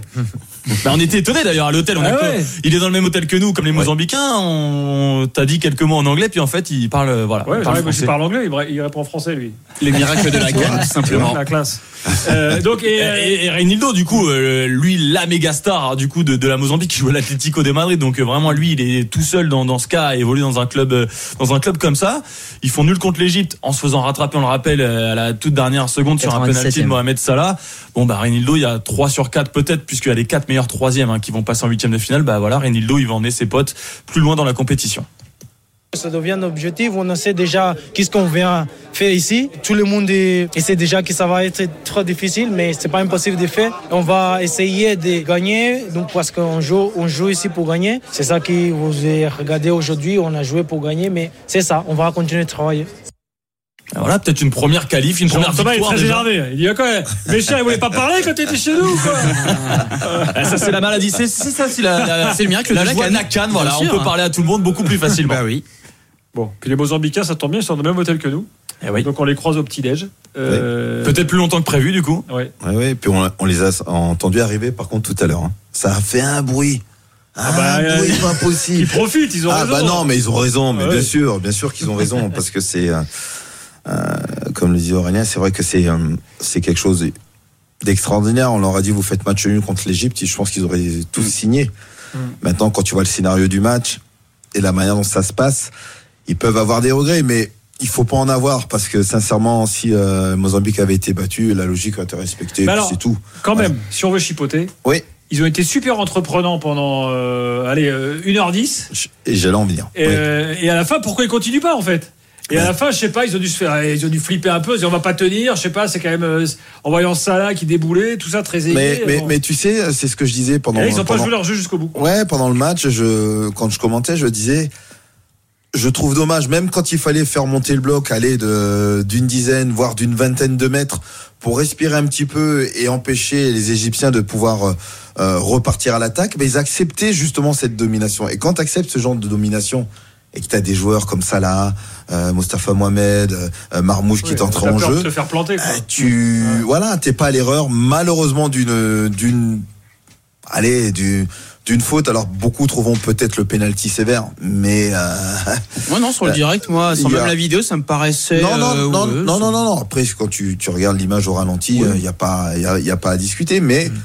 Tu t'es pas à l'abri de ce genre d'erreur là. Et c'est ça, moi, je pense, c'est là où est le regret justement pour cette équipe du Mozambique cet, après-midi, c'est d'avoir accepté un petit peu de, de, de défendre alors que ils ont deux trois opportunités euh, avant que cette faute soit commise euh, de pouvoir aller tuer le match et, et, euh, et ils le font pas. Donc euh, c'est peut-être là le, le petit regret, mais à part, à part ça, je te rejoins Gilbert, ils ont été vraiment entreprenants. J'ai même trouvé dans le jeu par moment des, Ah, ils hein. des de, de temps de possession assez solides et euh, ouais, ça progresse. Et, ça c'est bien. Et pour l'anecdote, on, on parlait beaucoup des euh, sélectionneurs africains, Walid Regragui, Aliou Cissé, enfin les plus connus, mais là c'est aussi voilà Chiquinho Condé, un sélectionneur mozambicain qui arrive avec pas mal de joueurs qui jouent dans le championnat local, quelques-uns en Afrique du Sud, juste à côté de la Mozambique. Donc euh, voilà, ça prouve que ça bosse aussi partout sur le Oui, bien continent. sûr, bien sûr. Ouais, y ouais. il y en a pas mal. hein. Le, le Cap Vert, on en parlera tout à l'heure, c'est aussi un, un Cap Verdien. Donc c'est intéressant. Ah, tu les as vus les Capverdiens aussi? Euh, ouais, euh, bah d'ailleurs Karim était, on était à côté l'un de l'autre. Euh, d'ailleurs, je m'étais dit, bah, euh, ils vont parler portugais et tout. En fait, euh, 90% des gars, ils- c'est des, c'est des C'est francophones. francophone, en fait. ouais. Soit ils ont joué en France, soit ils sont eux-mêmes franco-capverdiens. Ouais, exactement. Et euh, bah, euh, je, je pense qu'on a les sons, mais on peut écouter par exemple Steven Morera, euh, ancien Toulousain qui joue aujourd'hui en, en Major League Soccer aux États-Unis, euh, qui a pris la décision euh, de, de rejoindre le Cap-Vert. hein. Il avait, c'était sa première euh, Coupe d'Afrique. Et bah, alors déjà, il a kiffé euh, absolument son expérience. euh, Karim, tu peux euh, Oh oui. le, le constater euh, en, en Coupe d'Afrique. Et puis bah, un super résultat pour commencer, Steven Morera. Franchement, sincèrement, c'est incroyable. Sincèrement, c'est incroyable la, la hype qu'il y a sur, sur la Coupe d'Afrique des Nations, quand, comment les Ivoiriens ont été accueillis. Franchement, moi je vais te dire parce que c'est l'une des meilleures cannes parce que c'est ma première. Je l'ai- je l'ai pas vécu euh, d'autres. Mais, mais non, c'est incroyable vraiment. Voilà. Allez, La il, victoire là, il trouve pas les mots. Il a, il a gagné euh, Premier match, bam, victoire. le Ghana. Quoi. Ouais, ouais, victoire. euh, Mérité. Euh, mérité. Tu vois, tu vois le scénario du match, tu vois la débauche d'énergie aussi qu'ils ont mis. Euh, ouais, non, c'est euh, ouais, le- le- pour prendre l'expression des jeunes, mon fils il kiffe quoi, tout simplement, tout simplement ça kiffe et puis euh, et c'est et c'est bien d'avoir ce vent de fraîcheur aussi même si tu as des joueurs qui ont une certaine expérience effectivement au plus haut niveau, euh, il est passé par Toulouse, il- tu dis qu'il joue effectivement aux États-Unis actuellement. Mais là, tu as l'impression d'en- d'entendre un, un gamin qui vient de, de- de gagner son premier match ou qui vient de marquer son premier but. Et, et ouais, moi j'aime, moi, moi j'aime ça. C'est voilà, c'est ça fait partie encore une fois de ces histoires de la canne. Je le répète, mais euh, c'est vraiment particulier de, de- d'avoir, comme on dit, des joueurs qui sont sans, sans club ou des joueurs qui jouent très peu et puis finalement qui se révèlent avec leur sélection. Moi, je, ouais, j'adore ce vent de fraîcheur. Mais la fraîcheur aussi vient du fait que, contrairement aux championnats européens où c'est très cadré, on a du mal, et notamment en tant que journaliste, à voir les joueurs, ils ont un rythme de vie très planifié. Une fois qu'on arrive à la Cannes, en général, c'est beaucoup plus libre, beaucoup plus détente. On parlait du fait que beaucoup d'équipes sont dans des hôtels qui sont fréquentés aussi par des badauds, par des journalistes, par des visiteurs, etc. Donc il y a un contact beaucoup plus facile. Donc Ah, a c'est pas vrai tout le temps. hein. C'est pas vrai tout le temps. C'est pas vrai avec par exemple, Oui, euh, exceptions. J'ai pas dit le contraire. Tu, tu Eux, rentres. eux, c'est- eux, c'est vase clos. Maroc aussi, Ah c'est bah vase ouais, ouais. Mais pour la plupart des sélections, on va dire, et notamment encore plus les petites sélections comme le Cap Vert, le Mozambique, et ben là, pour eux, ils kiffent à fond. Et une canne en Côte d'Ivoire, en plus, on, on s'enjaille, on peut se déplacer librement. Moi, je me souviens de l'Égypte où c'était un peu l'en- l'enfer, il faut bien le dire. Et du Cameroun où c'était époque Covid, donc un peu compliqué. Là, franchement, c'est la première canne depuis peut-être 3-4 éditions où là, il y a cette fraîcheur qui revient justement. Et donc, des joueurs comme Steven Moreira, champion de MLS, bah, ils peuvent kiffer, ils peuvent s'enjailler, ils peuvent profiter à fond. Et ça, c'est cool. Je suis d'accord avec toi, Robert. C'est cool d'entendre ça. Alors, Il y en a un autre que tu as vu, euh, c'est Dylan Tavares. Lui, il voit, il a, comment dirais-je, euh, il voit déjà un peu plus loin. euh. Bah, évidemment. Alors. Voilà, il pense que joueur de Bastia. ouais, les joueurs de Bastia exactement euh, parce que bah, le Cap-Vert déjà les requins bleus, ils ont fait un quart de finale en 2013 Mhm. et ils étaient en huitième de finale. La dernière fois, ils ont perdu 2-0 contre le Sénégal. Donc finalement, passer le premier tour pour le Cap-Vert. Alors à l'échelle de l'Afrique, c'est un tout petit pays quoi, une petite île euh, au large de l'océan Atlantique. Euh, mais euh, ouais, on peut l'écouter Dylan Tavares. Pour lui, c'est normal de battre le Ghana. Non, c'est pas un exploit, mais c'est vrai que de démarrer avec une victoire, c'est toujours, c'est toujours plaisant, c'est bien. On rentre dans la compétition très bien comme, euh, la compétition précédente. Donc euh, on est très content. On a fait une très bonne première mi-temps, une deuxième mi-temps un peu moins bien, on a reculé. Mais à l'essentiel, c'est qu'à la fin, c'est qu'on a su euh, marquer le deuxième but le plus important et ce qui nous fait passer devant aujourd'hui. Bon. Je l'ai dit tout à l'heure, Jiku a été élu homme du match. Bon, euh, ça peut paraître surprenant, il a perdu. Mais enfin, quand même, il a marqué un but.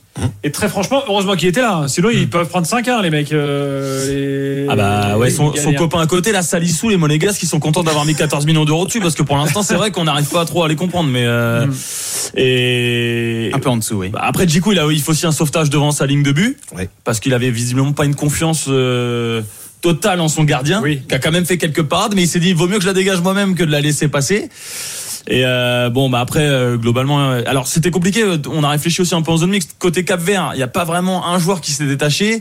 Et côté Ghana, c'était en- encore plus compliqué, si ce n'est lui, puisqu'il a marqué forcément, il fait ce sauvetage sur la ligne, donc on le, voit, on le voit beaucoup plus. Mais voilà, on va peut-être enchaîner sur les Ghanéens. Mais là, vu le talent qu'on voit sur le papier, enfin là, c'est des joueurs qui jouent dans des grands clubs ou en tout cas qu'on connaît depuis très longtemps. Et là, ils sont vraiment passés à côté de leur match, quoi. Bon. Et beaucoup de monde disait, à l'image du Nigeria, que le Ghana, c'était une équipe euh, qui était un peu en recul.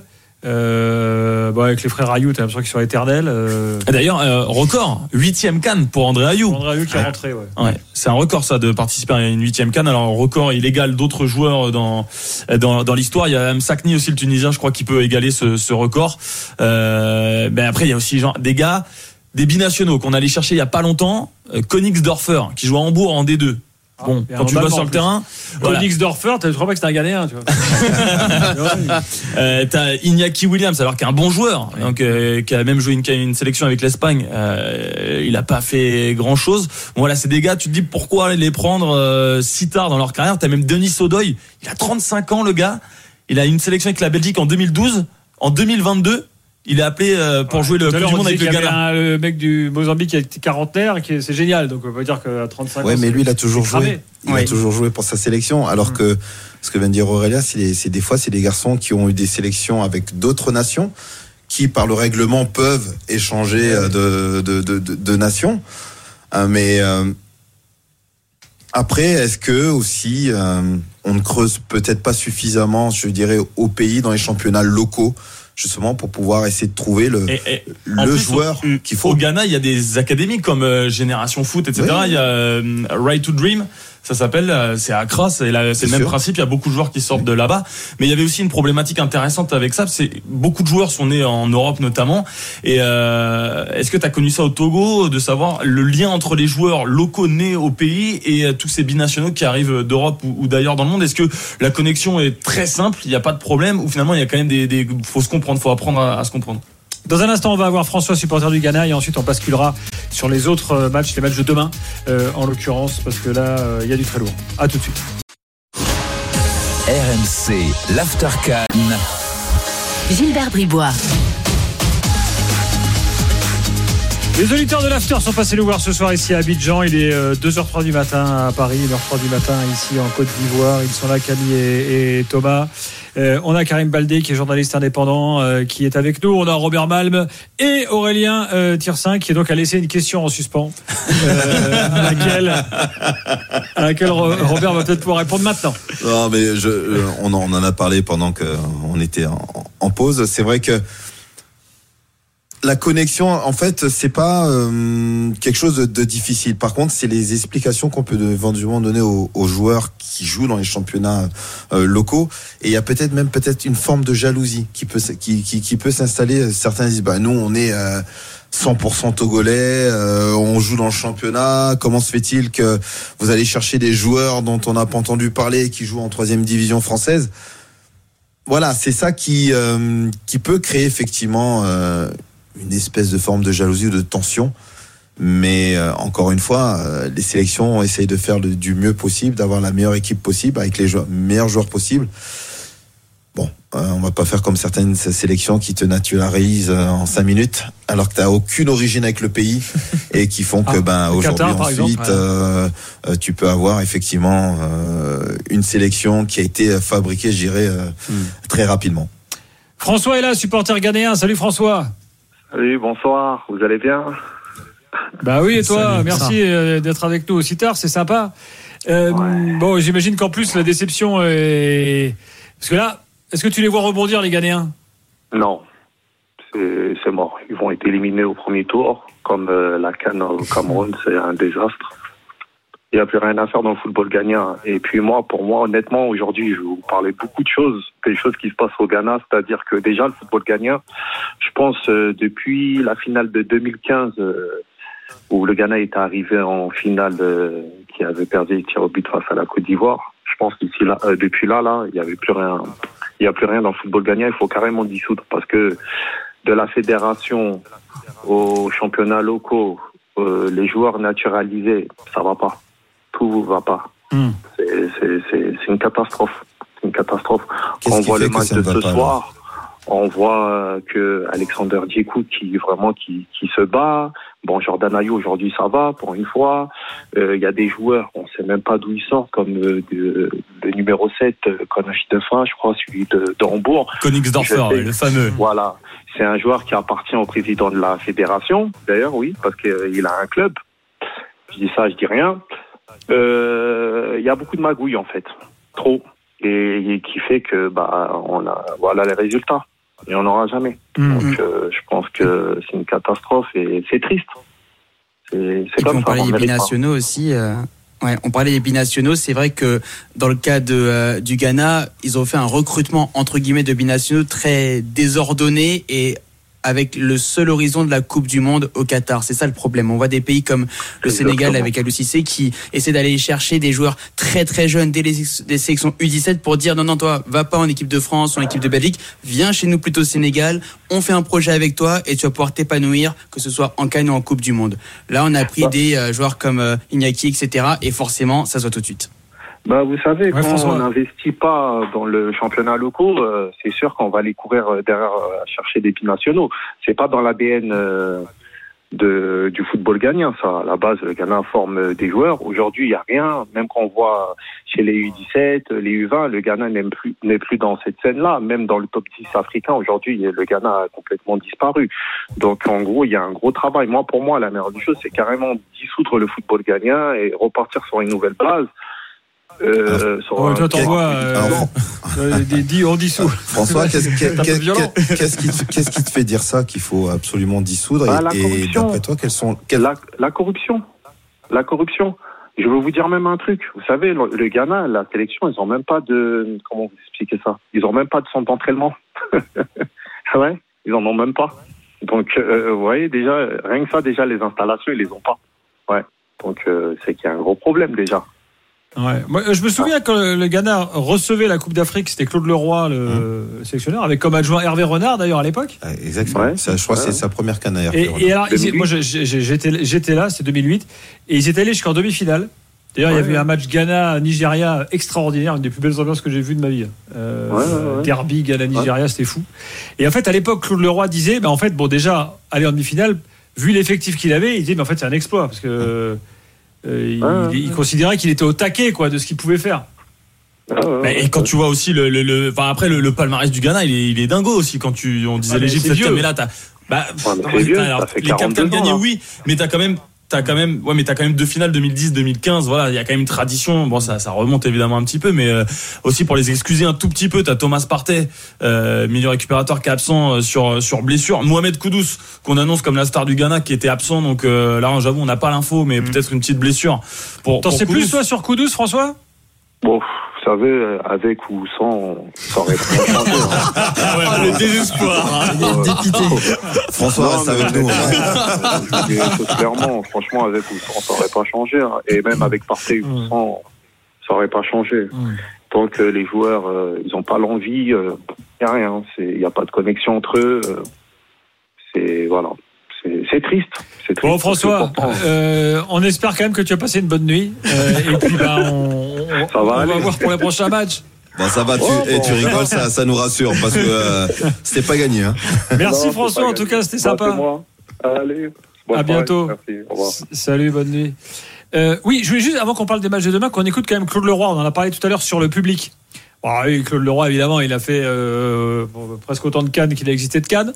Euh, donc il connaît tout ça par cœur. Et il a été très surpris de l'ambiance au stade hier. Écoutez. Il arrive. C'est le temps que. Voilà. Peut-être qu'il n'arrivera pas, en fait. Euh, ou- si, on me dit qu'il va arriver. Donc Claude Leroy, interrogé par euh, Romain Duchâteau. Ah, dans 20 secondes, on me dit. Ah ben, euh, Peut-être l'écouter un peu plus tard. alors. Bon, cela dit, euh, il y a des problèmes. C'est toujours la même histoire à laquelle on dit, vu de l'extérieur, nous on a reçu des messages aujourd'hui de notre rédaction à Paris. Ouais, les stades sont vides. Mais les gars, oh, réveillez-vous. À toutes les cannes, il y a des stades vides. Pourquoi? Parce que un, euh, le supporter nigérian, euh, le supporter, je sais pas, équato-guinéen, bah, il n'a pas l'argent pour venir. Voilà. Deux, ici, le SMIC, c'est un peu plus de 100 euros. Bon, bah, même une place à 6 euros, bah, tu comptes ton argent. hein. Et puis encore, encore quand les gens, les gens qui ont le SMIC, parce qu'il y en a beaucoup qui n'ont rien. Donc, euh, bah oui, effectivement, à laquelle les stades sont pas pleins. Ce qui n'enlève rien au charme de la compétition. Euh, et en général, c'est plutôt plein quand euh, l'équipe nationale joue. Écoutez Claude Leroy. L'ambiance catastrophique. On a vu 40 000 personnes, spectateurs hier et pas supporters. Moi j'ai été stupéfait de la léthargie du public ivoirien pour ce match d'ouverture. Or les joueurs ivoiriens ils ont besoin de sentir tout un peuple derrière eux. Ça n'a pas été le cas pour ce match d'ouverture. Ils ont fait le job, ils ont, ils ont joué comme il fallait contre une équipe pas terrible de Guinée-Bissau. Ils ont de la qualité mais il va falloir qu'ils soient transcendés par leur public, ce qui pour le moment n'a pas été le cas pour ce premier match. Voilà. Entièrement d'accord. Mais alors, moi, entièrement d'accord pour le coup. T'étais au stade quand même Oui, j'y étais. Parce que moi, à Trècheville, on l'a raconté hier soir, c'est des fous furieux, les gars. Donc s'ils mettent l'ambiance Il y a comme plus ça. d'ambiance en- dans les quartiers à au stade. Bah, apparemment, t'es pas le seul à, m'avoir dit ça, mais au stade, la cérémonie était incroyable. Pour le coup, je suis d'accord avec ce Ouais. qu'on disait en, en début d'émission. Mais après, une fois qu'il y a eu le coup d'envoi, c'était un une espèce de, de silence. Et pourtant, Fofana marque tout, donc on peut dire ça va s'enflammer. Et en fait, non, on m'a tellement vendu. Moi, c'est la première fois de ma vie que je suis en Côte d'Ivoire, donc je découvre ce pays. Et moi, on m'a tellement parlé de l'ambiance, de l'enjaillement autour des éléphants. Et là, d'un coup, le coup d'envoi arrive et je me dis, mais c'est tout. Et euh, d'autres personnes qui travaillent avec moi, qui ont fait le Cameroun, alors moi je suis arrivé un peu plus tard euh, au Cameroun il y a deux ans, ils m'ont dit, mais au moins avec les Lions indomptables lors du premier match, on voyait ces marées comme ça arriver et cette fierté camerounaise qui, s'exprimait. Là, même en avant-match autour du stade, faut dire qu'on est au milieu de nulle part, c'est un peu comme au Oui, il y a deux ans.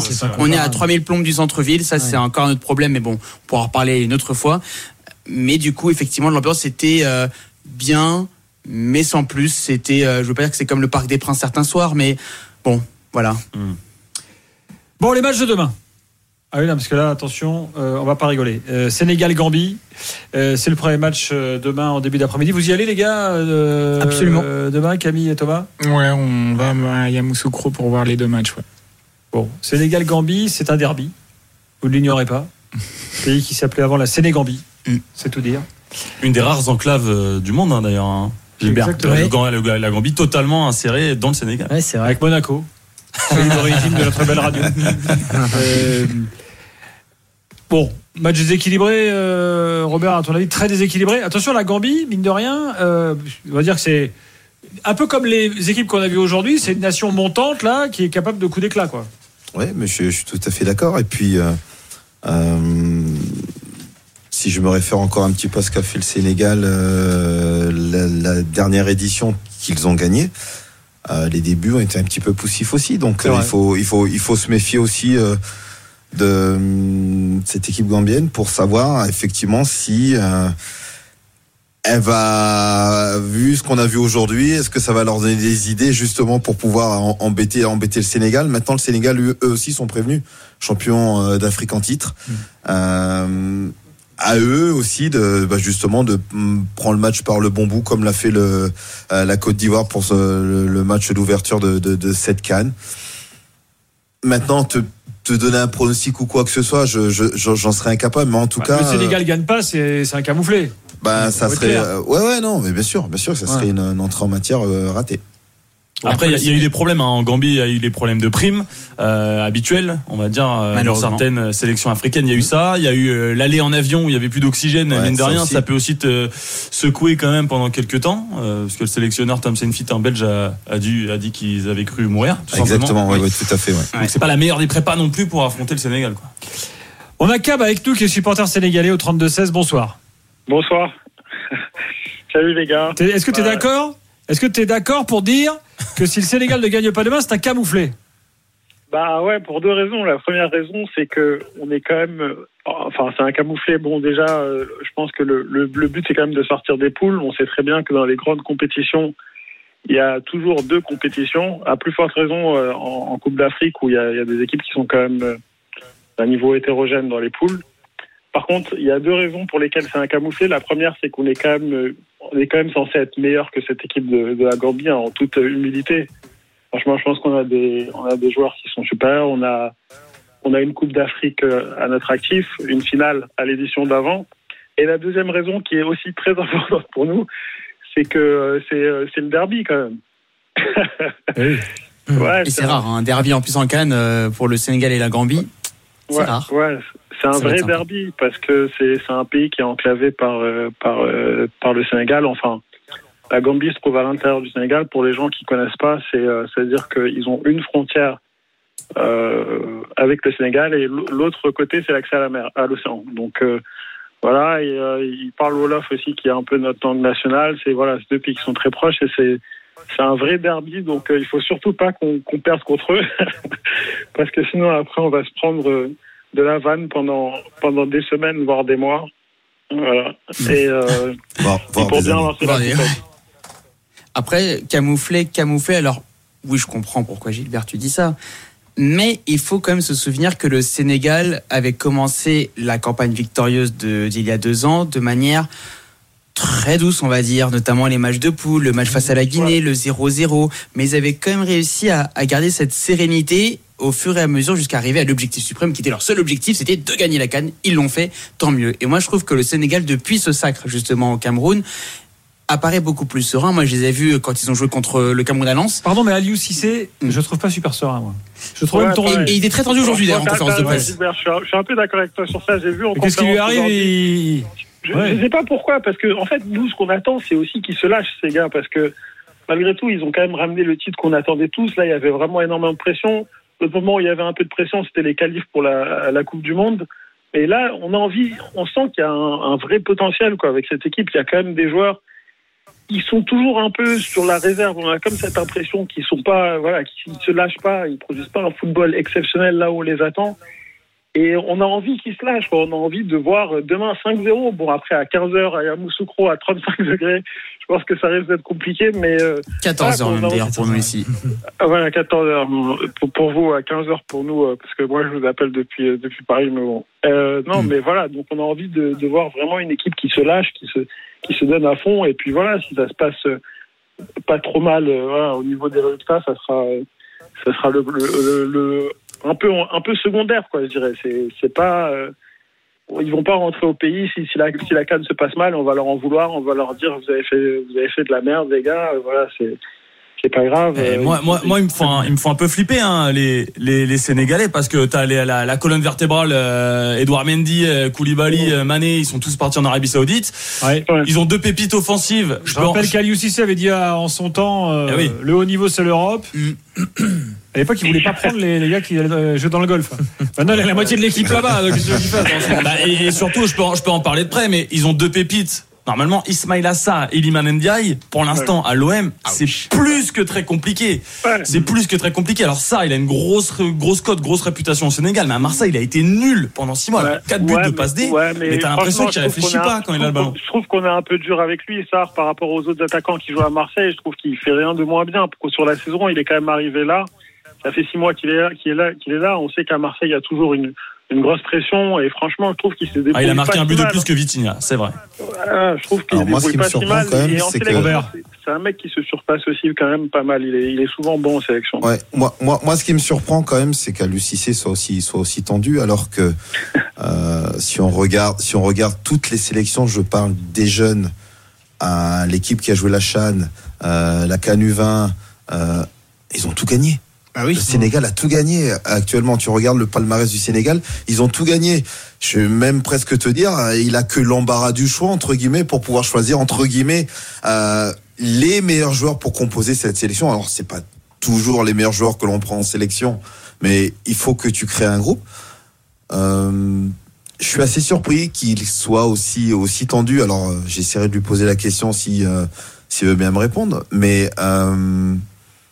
il n'y a pas de raison d'être super tendu. Au contraire, quand on a dominé le continent africain dans toutes les catégories euh, où il était possible de, de gagner, je pense qu'au contraire, tu dois avoir que l'embarras du choix avec un vivier extraordinaire côté Alors, on côté dit toujours que le sénégalais. plus dur c'est de confirmer. hein. Ouais, c'est c'est- c'est sûr, Oui, surtout que vu les derniers, euh, les derniers champions sortants à la Cannes n'ont pas brillé. On pense à l'Algérie notamment, mais par rapport à, à l'UCC, c'est vrai que c'est bizarre qu'il soit tendu. Et moi, mon reporter qui était à Yamoussoukro, à Ludocroix, a été euh, très surpris également. Euh, après, il faut quand même préciser que à l'UCC et la presse sénégalaise, c'est quand même une longue histoire et bah. pas Ah, toujours après, très rose. ils rigolent pas. hein. Non, ils rigolent pas. Ils sont. Donc, euh, donc on a un début, on a un début euh, voilà, c'est un dé- je dis pas que c'est que ça, mais c'est un début d'explication. oui. Et avant qu'il gagne le titre, il a souvent été très critiqué après Franceville, après la Cannes 2017 notamment, extrêmement critiqué. Et ça, il a toujours dans un coin de sa tête. Et pour vous dire tr- très rapidement, nous, quand il nous voyait à la Cannes 2019, on, avait- on l'a fait en one-to-one avant la finale, ce qui est quand même un privilège parce que aussi c'est très compliqué d'avoir des interviews. Mais il était presque plus heureux de parler à nous, presse internationale, qu'à la presse sénégalaise. Donc ça montre aussi à quel point Donc si je lui pose la question, il va me répondre alors, vu qu'on a joué Oui, je pense, oui. donc Bah oui, devrait y a le pas de raison, Bon, bah, ça y a va pas de alors. raison, Robert. Allez, dans un instant, le Cameroun et l'Algérie euh, qui jouent également demain euh, pour conclure notre After 4 du soir. À tout de suite. RMC, l'After Can. Gilbert Bribois. Qui d'autre que l'After Can peut vous offrir à 2h21 du matin Aurélien Tirsin, Robert Balm, euh, Karim Baldé, plus euh, Thomas et Camille? Je vous le dis, personne. Bon, vous allez me dire, il n'y a personne d'autre à cette heure-là. Mais n'empêche qu'on le fait, nous. Euh, voilà. Demain, euh, l'Algérie et le Cameroun entrent également en compétition. Euh, il faut qu'on en dise un mot. Alors, sur le Cameroun, euh, alors, le Cameroun, on a l'impression que rien n'est jamais simple au Cameroun. hein. Là, il y a le psychodrame Onana.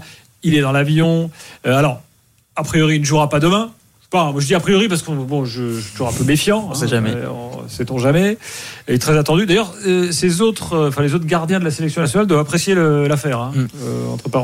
Mais Après, il y a Onana et les autres. Donc, ah euh, oui, mais moi je le considère comme euh, top 3 des meilleurs gardiens du monde, Onana. Euh, bon, pour ce que j'en pense, moi, de qualité de gardien. Maintenant, Ah, il a, il à United au début, mais ouais, Ouais, évidemment, euh, sur, sur le principe. Mais ouais, t'as raison, quand t'es remplaçant et que le gars, il arrive comme ça au dernier moment, tu respectes pas la compétition, pas le groupe. Après, voilà, si tout le monde est d'accord. Alors, ouais, mais il faut poser la question à Samuel Eto'o et puis à Rigo Bersong.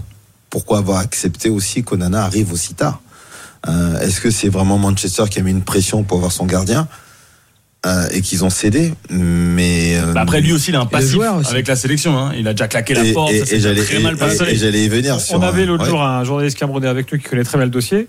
Quand Onana signe à Manchester, il dit à Manchester, je dirais pas à la canne. Et donc trois mois plus tard, il dit ah bah finalement j'y vais. Donc les mecs de Manchester, je, je peux comprendre qu'ils fassent un peu la gueule. Il dit attends mais tu nous as dit quoi en fait quand t'as signé euh, tout à fait, ouais, ouais, tout à fait. Donc bah puisque Mais- c'est comme ça, faisons un deal. Nous on veut que tu sois là ce match. Mais, Ouais, quand- voilà, c'est mais tout. je suppose quand il signe justement à Manchester, il faut pas oublier l'épisode Coupe du Monde. où il claque la porte quand Ouais. même de la sélection en Où il pleine, dit à Rigo que c'est le pire entraîneur que j'ai eu dans ma Euh, carrière. Donc euh, je, je, je peux entendre maintenant. Ouais, c'est quand même assez incompréhensible quand même. euh, voilà, cette largesse qui est accordée effectivement à Onana, mais encore une fois, je répondais à un, de- à un de vos confrères. euh, il faut vraiment poser la question à Samuel Eto'o et Rigo Berson pourquoi ils ont effectivement accepté à ce qu'Onana arrive aussi tard. Et Aboubacar donc ne jouera pas demain également, donc qui va jouer en pointe. Vous allez me dire en face, dans l'équipe de Guinée, Girassi qui marche sur l'eau en Allemagne ne jouera pas non plus. Ah, là, là aussi, je, je mets quand même un peu de conditionnel parce qu'on sait jamais. euh, Oui, oui, oui, on va oui. dire que les dernières infos, en tout cas, faisaient état de euh, d'un forfait pour le premier match. Donc que va-t-il se passer euh, demain? On parle pas beaucoup de la Guinée. Hein, mais- Non, et ça me fait mal au cœur puisque moi-même je suis guinéen d'origine, donc euh, je salue tous ceux qui nous écoutent de Guinée, puisqu'il y a quand même pas mal d'auditeurs également euh, en Guinée de, de l'after. Bah ouais. Mais le problème du, du Silly National, notamment dans un groupe comme celui-là, c'est que clairement il est en dessous. Et j'entendais même Tom Saint-Fit, le coach de la Gambie, qui disait oui, bah, Sénégal, Cameroun, facile de se motiver puisque ce sont des grandes nations. En revanche, la Guinée. euh, et donc ça, ça fait mal au cœur puisque la Guinée finalement. C'est même limite vexant. Bah oui, c'est vexant. Ah oui, euh, justement, ah justement, oui. c'est très vexant. Moi, j'ai entendu ça hier à la télé. Tom Saintfit euh, qui ressemble furieusement à Jean-Guy Wallem. Et- non C'est vrai, jamais dit, ouais, c'est vrai, c'est vrai. Mais la, mais, la, mais la Guinée, du coup, c'est vrai que c'est, c'est, en fait, le problème en Guinée, il y a plein de problèmes en Guinée, donc ce serait beaucoup trop long d'en, d'en parler maintenant. Mais euh, il y a un, un manque d'effectifs. Je trouve que les joueurs qui sont censés être les cadres, bah, soit sont blessés récur- de manière récurrente comme Nabi Keita, soit n'ont pas donné satisfaction comme Amadou Diawara. Et puis il y a des joueurs absents comme Madi Camara également qui ne sont plus en sélection en froid avec le sélectionneur euh, Kaba Diawara. Donc malheureusement, je vois pas trop la Guinée va. Je veux pas être le pessimiste de base avec le Cili national, mais comme je les suis depuis 2016, depuis 2016, je n'ai pas vu une bonne campagne de la Guinée et j'ai pas l'impression que celle-ci sera meilleure que les autres. On verra demain. Euh, alors l'Algérie, supporter de l'Algérie, euh, ce soir on n'a pas énormément de temps pour parler de l'entrée en compétition de votre équipe, mais demain soir on prendra le temps avec des invités de faire euh, une large page algérienne après, euh, après le match face à l'Angola. Angola, pays lusophone, comme le Cap Vert, comme le Mozambique. Faut-il y voir un nouvel axe euh, puissant du football africain? Bon, l'Angola, très franchement. Euh, Aujourd'hui, c'est une petite nation du football africain. Pas, euh, là c'est aussi, ça, ça semble très déséquilibré, euh, Robert. Oui, c'est vrai que ça semble déséquilibré sur le papier. Encore une fois, la vérité du terrain elle est tout autre. Maintenant, euh, l'Algérie et puis euh, avec Jamel Belmadi à, à sa tête auront à cœur aussi d'effacer effectivement cette élimination désastreuse lors de la dernière canne. Ils sont encore traumatisés. Hein. Je pense aussi, et puis cette élimination aussi à la Coupe du Monde euh, face au Cameroun, qui reste aussi à, en travers de la gorge de, de- de- de tout le monde, et puis ça a créé un peu des problèmes, certaines polémiques, bon bref, jusqu'à ce que Jamel Belmadi se pose la question aussi si ça, euh, s'il fallait qu'il continue ou pas. Euh, voilà, des, des remises en question. Maintenant, Oussem Aouar a accepté de porter le maillot algérien. Pas mal de, effectivement, de, de, de binationaux euh, aujourd'hui composent cette équipe algérienne. On va voir quoi- ce que va faire euh, effectivement Jamel Belmadi avec ces, avec ces garçons-là. C'est toute l'inconnue un petit peu de cette équipe algérienne. Ouais, déjà les polémiques avec un drone, soi-disant, qui a survolé la séance d'entraînement, Ouais, ce genre de choses-là. ouais.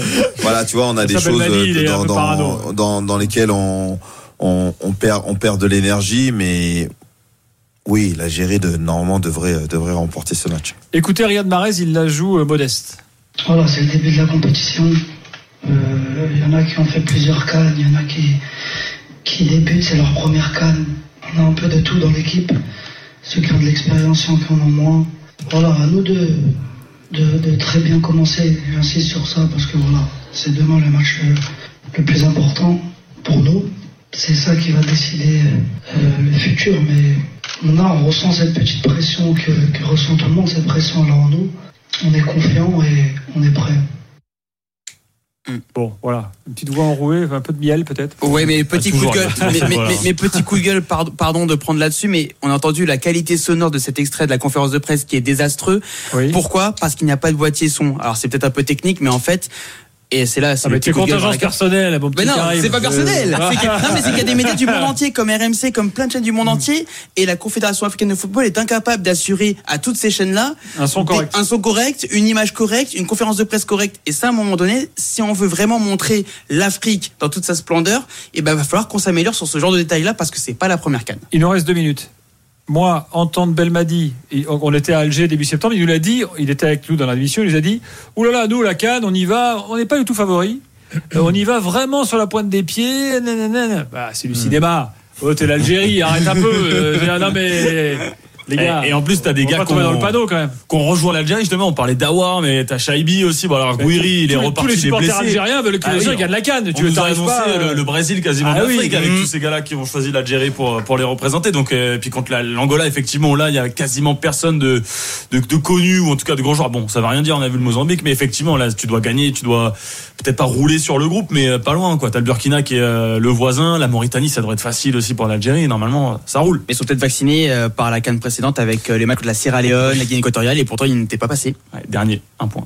Exactement. Bon, bah, ce sera demain et demain soir, on analysera tout ça euh, euh, dans euh, l'After Can. Les gars, merci d'être venus. Euh, De vous n'avez pas beaucoup parlé, hein, mais vous avez vu, il y a Non, des. Je profite de 10 secondes moi pour euh, par rapport à la Guinée. Ouais. C'est un, un petit euh, bonjour à Julien Lugier, qui est le préparateur physique de la Ah. Guinée, Ah, qui est ah, mon ami. Bah, je connais Julien. Ah oui Ouais, Bah, on s'est croisés à Cherbourg. euh, Ah bah Julien, exact- ouais, exactement. ouais. Donc je lui souhaite euh, bonne chance. On sera demain euh, pour aller le voir et le soutenir. Et j'espère que la Guinée ira le plus loin possible. Donc dans toi, t'es guinéen demain, quoi. Ouais, j'ai le maillot. euh, il m'en a récupéré un. De... Magnifique. Ah, c'est bon, ça. euh, ça va être super. Bah, continuez à, bah, à vous régaler, hein, puis vous repassez quand vous voulez euh, nous voir pour nous raconter ce que vous avez fait. Merci en tout cas. Robert, on se retrouve très vite euh, dans l'After Can. Karim, bah, encore bravo. Hein, euh, Merci beaucoup. Mes amitiés au premier ministre que tu connais. Euh, et, et puis Aurélien, bah, demain pour un nouvel After Can, demain soir à, à minuit, heure française, en direct bien sûr. Et puis bah, euh, faites-le savoir autour de vous. L'After Can, c'est tous les soirs. Vous pouvez podcaster, donc euh, parlez-en. Euh, on compte sur vous. Euh, plus on est de fous, plus on rit. Allez, à demain soir. RMC, l'After en direct d'Abidjan.